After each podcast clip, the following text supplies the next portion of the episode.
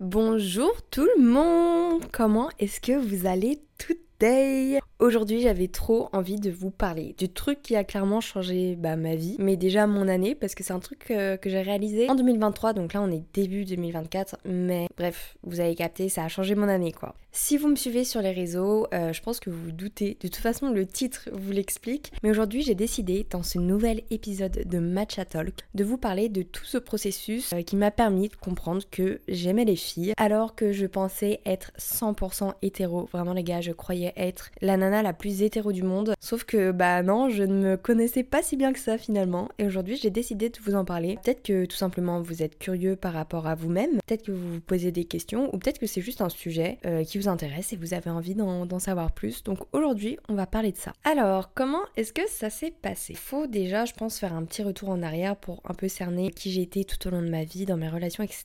Euh, j'étais un petit peu l'amie qui s'est mis en couple euh, la plus tard. Vous voyez, j'étais pas du tout l'amie hyper avance, loin de là. Mon premier bisou, je l'ai eu tard, ma première fois, je l'ai eu tard. Enfin bref, tout ça s'est passé tard. Même le fait de me mettre réellement en couple, quand je dis ça, c'est un couple que j'estime être un couple et pas être en couple en primaire. Enfin voilà, j'ai déjà été en couple en primaire, au collège, au CP, tout ça. Mais bon, on va pas se cacher. Maintenant que je suis plus grande, j'ai 22 ans. Enfin voilà, la définition du couple est totalement changée pour moi. Mais ce qu'il faut retenir, c'est que toute ma vie, je ne suis sortie qu'avec des garçons. J'ai eu une expérience assez tardive. C'était pas pour autant que je me posais des questions. Enfin, je veux dire, si j'ai été entre guillemets nana qui est assez en retard par rapport à ses copines, c'était plus par rapport à moi parce que j'ai reçu une, une, éducation pardon stricte et que du coup je sortais moins, les opportunités arrivaient peut-être moins tôt et moins vite que mes copines. Mais c'était pas du tout parce que je me cherchais, parce que j'avais des doutes, loin de là. Bref, les années passent, je commence à avoir mes petites relations avec des hommes, avec des garçons, tout ça, et j'étais franchement bien dans ce type de relation, je m'étais quand même posé la question de est-ce que je pourrais être dans ma vie une fois attirée par des filles. Mais je pense que voilà, je me suis posé la question de manière totalement légitime, comme tout le monde pourrait se le faire. Mais très vite, je me suis dit non, je suis hétéro, je le sais. Et le doute euh, est très vite parti. À vrai dire, il n'y avait même pas de doute. C'est simplement que j'estime que c'est une question importante à se poser peu importe la finalité et ce qu'on en conclut. Mais voilà, je m'étais posé la question et j'étais partie vraiment sur la conclusion que j'aimais les hommes et que j'étais bien avec ça et que c'était ok. Or, en mars 2023, tout change absolument tout. À ce moment-là, j'habitais encore à Lyon et j'étais revenue à Paris euh, pendant les vacances pour euh, voir mes copines, profiter de la vie, bref, j'étais en vacances. Et il y a un jour où j'étais partie me faire les ongles et je rejoignais une amie juste après. Sauf que mon rendez-vous pour me faire les ongles s'est terminé plus tôt que ce que je pensais, du coup il me restait deux heures avant de retrouver mon amie et je me disais non mais ça sert à rien de rentrer à l'appart pour au final repartir et enfin je veux juste perdre du temps dans les transports donc autant me balader solo, visiter un petit peu Paris, tout ça, tout ça. Au même moment, je cherchais une tenue à paillettes pour les fêtes, mon anniv et tout et je me suis dit bah écoute ça tombe trop bien, t'as pas eu le temps de te pencher sur ça. Donc là, t'as deux heures devant toi, t'es dans un quartier hyper stylé. Vous savez, genre un peu les quartiers avec les belles boutiques. Du coup, j'ai vu un petit peu genre euh, l'occasion se présenter à moi et je suis donc partie en mission shopping pendant deux heures. Je m'en rappellerai absolument toute ma vie. Euh, au début, je rentre dans la boutique qui s'appelle Bash. Donc je pense que vous connaissez. En gros, je suis rentrée dedans parce que j'avais vu sur TikTok une nana qui avait une robe à paillettes dont j'étais tombée amoureuse. Du coup, je rentre dans cette boutique et tout. Je demande à la vendeuse euh, si elle a encore cette robe et elle me dit que non, c'était l'édition de Noël et que malheureusement, ils ont plus rien, à, plus rien avec des paillettes. Donc euh, moi, je repars le cœur brisé. Enfin, vraiment, je voulais trop cette robe. Et en sortant de la boutique, je me dis bon bah c'est pas grave, il y a plein d'autres boutiques autour de moi. Je vais dans une autre boutique. Et c'est là que je rentre dans une autre boutique que je tairai le nom parce que du coup c'est là où j'ai rencontré mon, ma copine qui est malheureusement aujourd'hui mon ex. Mais bref, je préfère être 100% sûre qu'il n'y aura pas de quiproquo après ce podcast. Donc bref, faut savoir juste que je rentre dans une boutique de fringues parce que de base je cherchais une robe à paillettes et que je n'ai pas trouvé et que j'ai tout simplement bah, continué ma session shopping. Et c'est en entrant dans cette euh, fameuse boutique que ma vie change. Radicalement, mon, mon, année et ma vie a changé euh, parce que je cherchais cette putain de robe à paillettes quand même, c'est hallucinant. Du coup je rentre dans cette boutique et là tout de suite une vendeuse vient vers moi pour m'aider, enfin vous voyez dans, les boutiques semi-luxe, il y a un vrai suivi. C'est pas comme quand tu rentres à H&M et Zara où tu fais vraiment ton shopping euh, solo. Là-bas, il y a un réel conseil client. Bref, il y a tout un truc où le client est vraiment mis à l'honneur et euh, il y a un réel échange avec les vendeurs. Cette vendeuse me parle un petit peu, me conseille et me fait une sélection d'articles, dont ce fameux truc à paillettes que j'ai finalement acheté. Donc moi, j'avais pris un ensemble. J'ai pas trouvé de robe, mais j'ai trouvé mieux. J'ai trouvé qui j'étais. Donc c'est peut-être mieux. Je me rappelle qu'au moment où j'étais dans la boutique, euh, je me suis sentie super heureuse. Et vous voyez, on dit souvent, faut apprendre à profiter du moment présent, parce que souvent on pense trop, ou alors on n'est pas vraiment dans le moment. Et je me rappelle juste que j'étais absorbée par le moment présent. Je saurais pas trop vous expliquer comment ça s'est fait, mais juste, j'étais là avec elle dans cette boutique, et il y avait rien d'autre qui comptait. J'étais à fond, chacun de ces mots, je les absorbais directement. Vraiment, il y avait qu'elle et moi à ce moment-là, et j'étais trop heureuse, j'étais trop bien, et je me sentais étrangement à ma place alors que je ne la connaissais pas du tout. Même cette boutique, j'y étais jamais allée. En plus, c'est un type de boutique où j'avais pas l'habitude d'aller. Hein. Moi, clairement, mes fringues, c'est plus du vintage, tout ça. Alors que ça sortait vraiment de ma zone de confort. Je me sentais hyper bien et totalement à ma place et j'aurais pu rester dans cette boutique pendant des heures et des heures. Bref, j'étais vraiment dans une sorte de bulle, dans mon nuage, toute heureuse. Et sur le moment, je, sais pas, je pensais juste que je passais un bon moment, que j'étais trop contente parce que j'allais m'acheter un, un article que j'avais jamais pu m'offrir avant. Et c'est en sortant de cette boutique que j'ai compris que mon bonheur n'était absolument pas lié à cet article, ni aux paillettes, mais tout simplement à cette fille que j'avais rencontrée. Et j'ai pas du tout eu de mal à m'avouer ça, à m'avouer que waouh, cette fille m'avait retourné l'esprit, parce que j'ai eu la chance de grandir avec euh, des, personnes très saines autour de moi et très ouvertes face à ce, sujet qui est du coup le fait d'être bi, lesbienne, etc. Donc j'étais totalement en accord avec cette nouveauté que je découvrais de moi, mais j'étais quand même choquée parce que bah, je m'y attendais pas. Franchement, euh, je m'y attendais pas du tout. Et je me rappelle qu'une de mes premières réactions a été déjà de pleurer. la honte, mais je me suis mise à pleurer de fou quand j'ai compris que bon bah voilà, l'article était acheté, j'aurais plus aucun moyen de revoir cette fille. À partir de ce moment-là, je suis tombée dans une une vraie, vraie déprime où je pleurais bah, clairement tous les jours parce que c'était impensable pour moi d'imaginer ma vie sans elle. Alors que je ne la connaissais pas clairement. On avait parlé aller tout au max 30 euh, minutes parce qu'elle m'avait aidé à choisir des fringues. Enfin, je veux dire, notre relation était hyper platonique. C'était une, relation de vendeuse à cliente. Il n'y avait rien de personnel, rien d'intime. Euh, c'était juste moi qui, qui avait eu un, un coup de foudre. Mais de son côté, je ne connaissais rien d'elle. Donc c'est hyper déstabilisant. Une autre réaction qui a été immédiate pour moi, c'est d'en parler à mes amis les plus proches. Et je me rappellerai toujours de la formulation que j'ai utilisée, c'était Meuf, faut que je te raconte un truc, pas prête. Tu sais, normalement je dis ça, mais un peu pour tout et pour rien. Genre, t'es pas prête, j'ai acheté des nouvelles chaussures, nanana, nanana. Et là, elles allaient pas se douter que la suite allait être t'es pas prête, euh, j'ai eu un coup de foot pour une meuf. Et c'est assez marrant parce que la plupart de mes amis, alors je, je l'ai pas non plus raconté à toutes mes copines, hein. franchement j'ai dû le dire à mes quatre amis les plus proches parce que bah c'était hyper intense ce que je ressentais, j'avais vraiment ce besoin d'en parler. Et bref, je leur dis et toutes m'ont dit qu'elles s'y attendaient grave, comme si c'était un peu logique, et qu'elles étaient sûres qu'en gros, à un moment dans ma vie, j'allais être attirée par des filles. À ce moment-là, j'étais en mode, mais qu'est-ce que vous racontez? Enfin, comment tu peux me dire ça alors que moi-même, jamais je ne me serais doutée de ça venant de moi. Donc vraiment, c'était en mode mais qu'est-ce qu'elle me raconte? Genre là, elles me disent qu'elles me connaissent beaucoup mieux que moi-même je me connais. Et du coup, le fait d'avoir cette réaction, ça m'a encore plus facilité les choses parce que j'étais en mode bah en fait, pour elle c'est hyper logique donc ça ne peut que être logique pour moi parce qu'en plus c'est de moi à moi donc j'ai pas du tout à avoir de filtre ou quoi, pas que j'ai un filtre avec mes amis, mais je veux dire c'est toujours plus simple de s'avouer à soi qui on est réellement que de l'avouer à son entourage parce qu'il y a des, des fois bah, des trucs qu'on a du mal à, à avouer de notre personnalité. Mais elles, elles étaient tellement convaincues de cette part de moi que c'était encore plus simple de m'avouer totalement qui j'étais. Sauf que bah cette fille, je ne connaissais rien d'elle. Et comment vous dire que là avec mes amis, on est devenus vraiment des agents secrets. On a pendant des heures et des heures cherché son Insta, son LinkedIn, son Snap. On est allé voir si elle avait TikTok. Enfin bref, vraiment tout et rien. Et euh, on a réussi du coup à retrouver son prénom et son nom et aussi information très importante que j'ai oublié de vous dire. Mais au moment où je suis partie de la boutique, elle m'avait laissé son numéro euh, sur la carte du magasin parce que bah dans ce genre de boutique, tu sais, ils essayent vraiment de se créer leur euh, carnet de contact. Et bah, comme on s'était bien entendu, au lieu d'aller retourner à cette boutique mais d'acheter avec un autre vendeur, c'est sûr que bah, c'était beaucoup plus avantageux pour elle que, et pour moi aussi que j'achète euh, via elle. Maintenant, j'avais le prénom, le nom et le numéro de téléphone. Je vous l'ai dit, hein, mais c'était impensable pour moi de ne plus la revoir. C'était trop intense ce que je ressentais et juste, je ne voulais pas ne pas la revoir, euh, tout simplement. Donc au début, je me tâtais un peu en mode comment est-ce que je peux retourner vers elle, sachant que j'ai jamais dragué de meuf, sachant que je ne sais pas si elle est lesbienne, si elle est bi, si elle est hétéro, euh, peut-être même qu'elle est en couple, peut-être qu'elle a des gosses, enfin je ne connaissais rien de sa vie. Bon, euh, je vous rassure, elle avait pas de gosses, voilà, mais je veux dire, je ne connaissais rien d'elle. Sauf que euh, je suis un peu du genre à tenter le tout pour le tout. Pour moi, si je ressens quelque chose et je suis sûre de moi, faut que je me fie à mes sentiments parce que les sentiments et les émotions, pour moi, c'est la chose la plus pure que les humains puissent ressentir. Donc si je sentais de mon côté que c'était pur, que c'était sincère, authentique et vrai, fallait que je fonce. Donc directement, j'ai pas perdu mon temps et je lui ai écrit pour qu'on aille se boire un verre. Mais au début, j'étais vraiment en mode juste meuf, je t'ai trouvé trop cool, j'ai adoré ton énergie, ce que tu dégageais. Alors viens, on va boire un verre. Au final, ce verre ne s'est jamais vu parce que bah elle avait plein de trucs de prévu et c'est vrai que enfin en vrai de vrai, j'étais qu'une cliente et elle se devait même pas d'aller boire un verre avec moi. Mais je me rappelle que attendez, j'attendais ses messages comme comme jamais. Euh, je mettais tout le temps mon, mon téléphone en mode euh, le son activé pour si j'avais une notification d'elle. Enfin, c'était un truc de ouf. Je checkais tout le temps mon tel pour voir si elle avait lu. Bref, mes journées étaient rythmées par le fait de recevoir ou non son message. Bref, le temps passe et je vois que on parle plus. Entre temps, moi j'étais retournée à Lyon. Sauf qu'en fait, ce que je ressentais était encore une fois trop intense et trop immense. Et j'avais ce besoin, en fait, qu'elle soit au courant. Je me suis vraiment dit, bah écoute, en vrai, t'as rien à perdre de toute façon, elle est pas dans ta vie. Genre, tu ne sors pas avec elle et tu ne l'as pas, donc tu n'as rien à perdre vu que tu ne l'as pas encore. Et j'étais en mode optique, one life.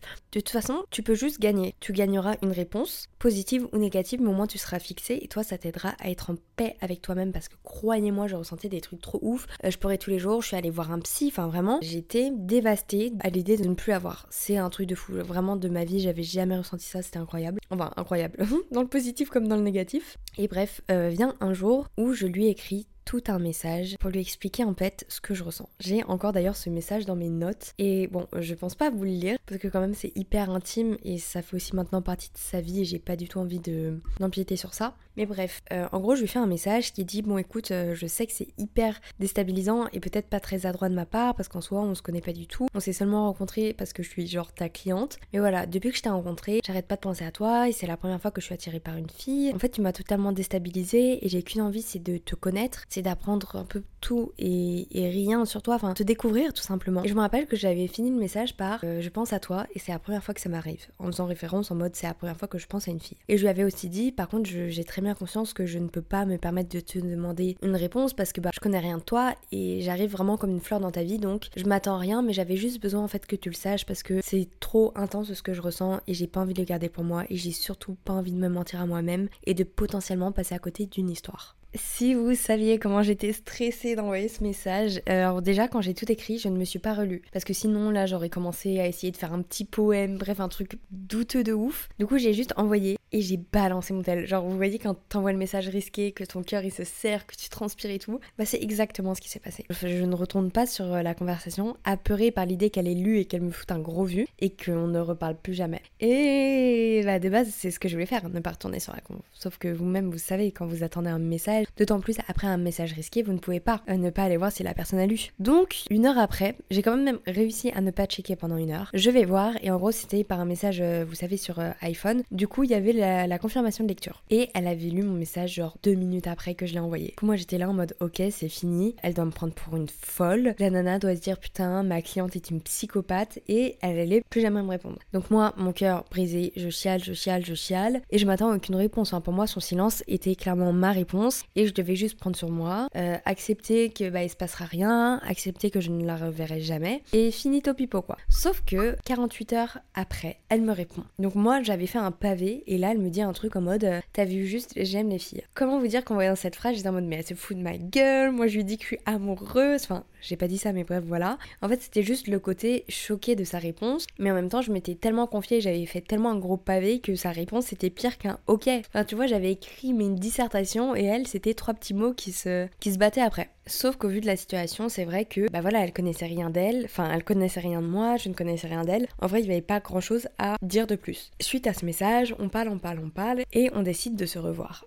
On se revoit et au même moment, j'emménage à Paris. Alors je n'ai pas emménagé pour elle, mais je veux dire, le timing était parfait, les étoiles étaient euh, coordonnées. Au début, on met vraiment du temps à s'apprendre apprivoiser entre guillemets, enfin à comprendre que bah voilà qu'on se plaît etc. Même si en vrai on le savait, c'est juste que euh, je pense qu'elle avait bien conscience que c'était la première fois que j'étais attirée par une fille, que tout était nouveau pour moi et on a vraiment pris notre temps pour se mettre en couple parce que oui, on, s'est mis en couple. C'est quand même stylé, hein. j'ai quand même réussi à pécho ma crush alors que je savais pas du tout moi-même que j'étais bi et elle qu'elle aimait les filles, enfin vraiment été trop forte. Bref, les mois passent, le temps passe, etc. Et je sais que c'est la première fois de ma vie où je suis réellement tombée amoureuse. En fait, avant, quand j'étais en couple, euh, je pensais que voilà, j'étais en couple, j'étais bien, j'avais des sentiments. Mais grâce à cette relation que j'ai eu du coup avec ma première copine, j'ai compris qu'en fait, je pense que peut-être je m'étais voilé la face tout au long de ma vie parce que en étant avec une fille, je ne me suis jamais sentie autant en accord avec moi-même que dans toutes mes autres relations. C'est là où je me suis dit waouh, c'est fou parce que alors que quand j'étais en couple avec des hommes, je pensais vraiment être bien, il m'a fallu en fait avoir cette expérience avec une fille pour comprendre que non, la vraie seule relation où j'étais amoureuse et où j'étais en accord avec tout ce qui se passait, c'était quand j'étais avec une fille. Donc ça, ça fait vraiment un truc de ouf. Et dans la vie de tous les jours, que ce soit en amitié, en relation ou juste en expérience banale, il faut tester de nouvelles choses parce que c'est comme ça qu'on va réellement apprendre à se connaître et savoir qui on est. Donc voilà un petit peu comment s'est passé euh, tout le long de ma relation et mon processus de mois à mois euh, de l'accepter, d'en parler à mes proches. Au niveau de ma famille, tout le monde a extrêmement bien réagi, à part mon père où,